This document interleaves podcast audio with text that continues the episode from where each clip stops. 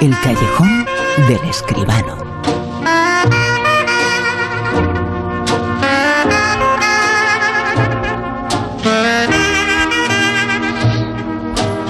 Hablamos de cine del séptimo arte y como siempre lo hacemos eh, con José Manuel Escribano en el Callejón. José Manuel, muy buenas, ¿qué tal? Hola Bruno, buenas noches. ¿qué bueno, tal? se acerca el domingo que viene la gran cita del cine a Sí. nivel internacional. Eh, Los eh, premios, eh, los Oscar este año un poquito después, eh, pero llegan los Oscar, llegan en una semana y un poquito. Claro que sí, la madrugada del domingo al lunes próximo, el fin de semana que viene, pues será la gran fiesta, la gran fiesta anual de los Oscars, como tú dices, este año con un poquito de retraso, pero bueno, la fiesta es la fiesta, los Oscars son los Oscars y esto es como todos los años, una, una quiniela y a ver quién son los ganadores, ¿no? Y en la presentación de los Oscar, bueno, este año no, pero siempre ha estado un personaje, tiene mucho que ver con el éxito que han tenido en los últimos años, el personaje que hoy es el protagonista de la actualidad.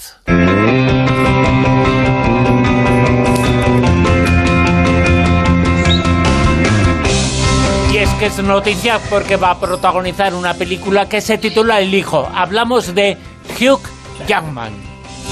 Pues efectivamente, Hugh Jackman, eh, nuestro lobezno de tantas y tantas pelis, ¿verdad? Eh, por cierto, tengo que decir, uno de los actores más atractivos y más simpáticos que, que yo he visto antiguamente, antiguamente hace unos años, ¿no? Cuando había ruedas de prensa eh, y podíamos estar cara a cara con los grandes actores, cosa que ya ha, desaparecido la, la costumbre, ¿no? Pues me acuerdo cuando vino a, a presentar Australia, la peli de Baz Luhrmann, con Nicole Kidman. Bueno, pues Hugh Jackman derrochó simpatía, fue un personaje realmente delicioso. Es un, uno de mis actores favoritos, por eso y porque además es un gran actor, claro. Bueno, eh, la verdad es que sí, como tú dices, va a ser el protagonista de El Hijo, que es la nueva película de Florian Seller, el director del Padre, que todavía está en la cartelera, ¿no? Lo último que hemos visto de Jackman ha sido La estafa, un poquito antes de la pandemia, y tiene pendiente de estreno todavía Reminiscence, la película de Lisa Joy, pero prepara el apóstol Pablo, la película de Matt Cook, en la que pasará de Lovendo a Pablo de Tarso, yo creo que es un salto bastante interesante. También Enzo Ferrari, una película sobre la biografía del empresario automovilístico italiano, una película de Michael Mann, que regresa a la gran pantalla con esta película, y posiblemente también The Good Spy, la película de Baltasar Kormákur.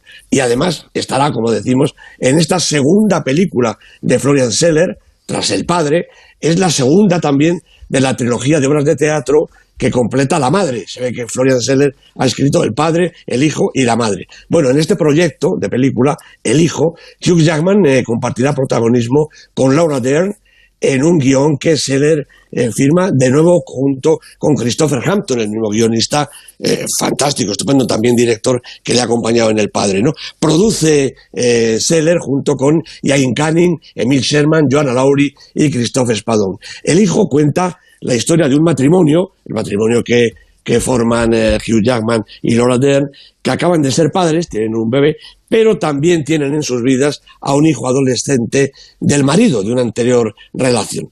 De manera que, bueno, un hijo que ve llegar otro adolescente y problemático, pues el conflicto está servido. Yo fío todo a la calidad de los actores, de Laura y de Hugh Jackman, y también a la calidad que ya ha demostrado Florian Seller. De manera que para el año que viene, seguramente el estreno de esta estupenda película. Hugh Jackman, el protagonista futuro de El Hijo, protagonista en la actualidad de esta noche. Siempre te preguntamos, eh, José Manuel, eh, lo hacemos sobre la recaudación. Las Ah, últimas sí. semanas eh, nos decías que estaba subiendo un poquito, que la gente estaba volviendo al cine, pero esta semana ha sido un poquito, Sí. un poquito extraña. Seguramente la eh, sobredosis de información negativa sobre el coronavirus, en esta Bueno. ocasión sobre la vacuna.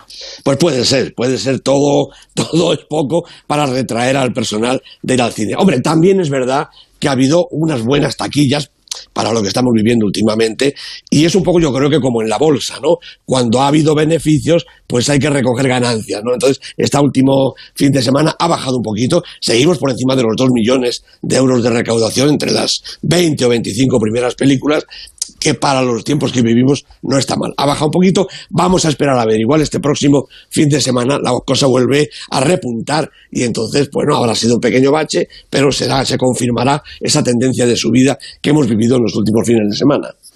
Eh, contamos un poquito lo que hemos eh, vivido en toda la pandemia, diferentes eh, cifras, pero casi siempre muy bajas, extremadamente bajas.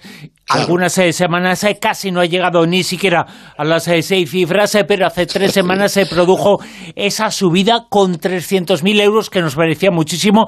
Luego hubo dos semanas con 3 millones de euros de recaudación. Está bajado un poquito, un poquito a 2 millones.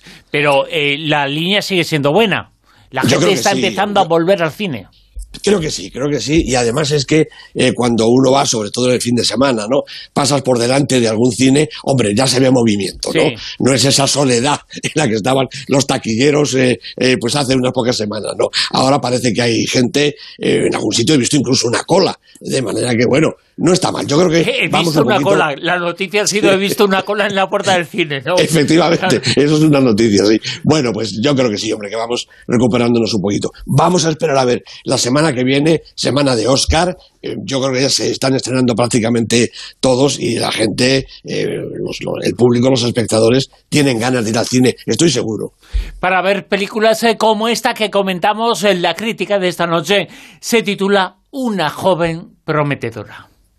Madre de Dios. Si es que se lo buscan ellas solas. Ya es mayorcita para saberlo, ¿no? Tengo que tumbarme. ¿Qué estás haciendo? Tranquila, no pasa nada. ¿Qué estás haciendo? Oye, he dicho que qué estás haciendo.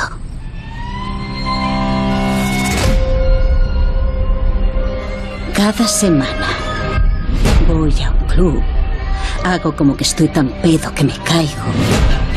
Y cada semana se acerca un buen chico y me pregunta si estoy bien. ¿Estás bien? Qué guapa eres.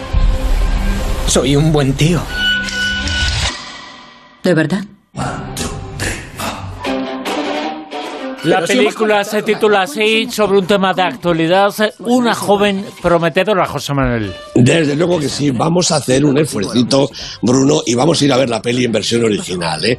Porque ver al personaje completo de Katie Mulligan con su voz realmente merece la pena. Bueno, digo yo, ¿eh?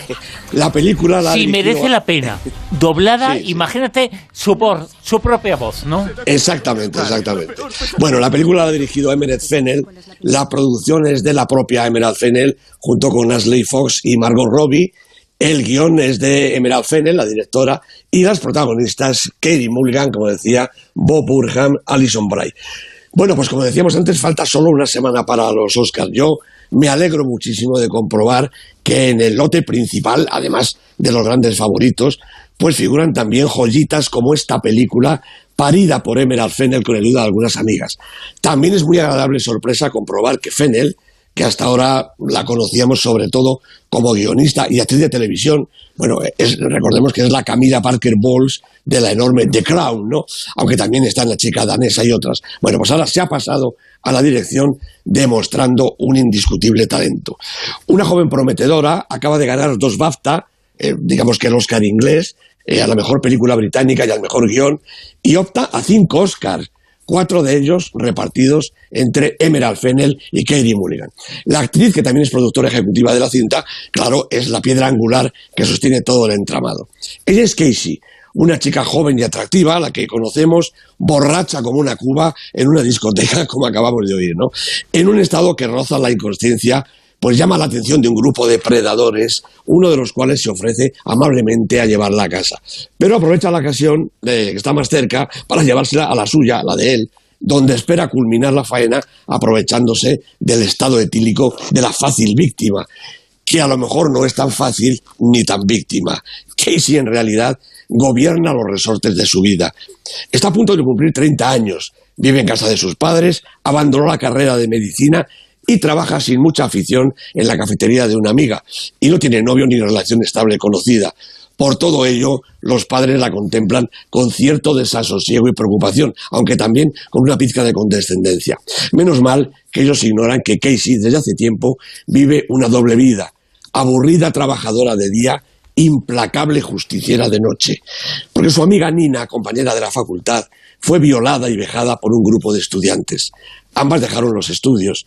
Nina no pudo superar el dolor y la vergüenza y Casey ha emprendido una delirante carrera de venganza, cazando en clubs y discotecas a cuantos intentan propasarse creyéndola borracha o drogada. El carácter y la personalidad de Casey rompe los moldes de cualquier clásico del género. Y la escritura del personaje se une a la envoltura formal de Emerald Fennel, que parte de una descarada propuesta indie con inclusión de elementos pop, tanto visuales en vestuario y ambientación como sonoros. Ahí están las canciones de Britney Spears, incluso de Paris Hilton, para reventar de inmediato cualquier idea preconcebida. Una joven prometedora transita así entre la comedia negra y el drama, un equilibrio arriesgado que el relato solventa casi al 100%. Es un acierto en ese sentido el que los momentos más determinantes, los más dolorosos, aparecen prácticamente por casualidad, sorprendiendo tanto al espectador como a la propia protagonista. Y son esos elementos los que van a propiciar la conclusión, el doble final que muestra la película como un rizar el rizo de la revancha femenina. Bueno, Katie Mulligan, una fantástica actriz, está muy cómoda en su interpretación y desarrolla toda una gama de sentimientos y actitudes que van desde la aparente ingenuidad a la cólera, desde la frialdad al dolor y la tristeza, y siempre mostrando la verdad y la complejidad del alma de su personaje, su fragilidad y su determinación. Es una persona real, pero también es un icono de la lucha de las mujeres por su dignidad y su libertad. Una pelea que nos implica a todos y en el que caben todas las armas, también, como no, las que Emerald, Katie, Ashley, Margot y demás nos muestran en esta película combativa, brillante, deliciosa y terrible, todo a la vez. Una joven eh, prometedora la película de esta noche, el comentario, la crítica, vamos eh, ya con la lista con el Super 10.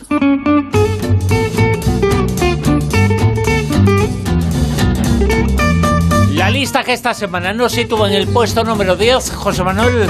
Pues a Solo las Bestias, la película de Dominic Moore, un thriller eh, bastante coral y bastante complicado. Ha estado aquí navegando, queriendo entrar en la lista y al final lo ha conseguido. Denis Menochet y la estupenda Valeria Bruni Tedeschi son algunos de sus protagonistas. Primera semana en el Super 10. 9.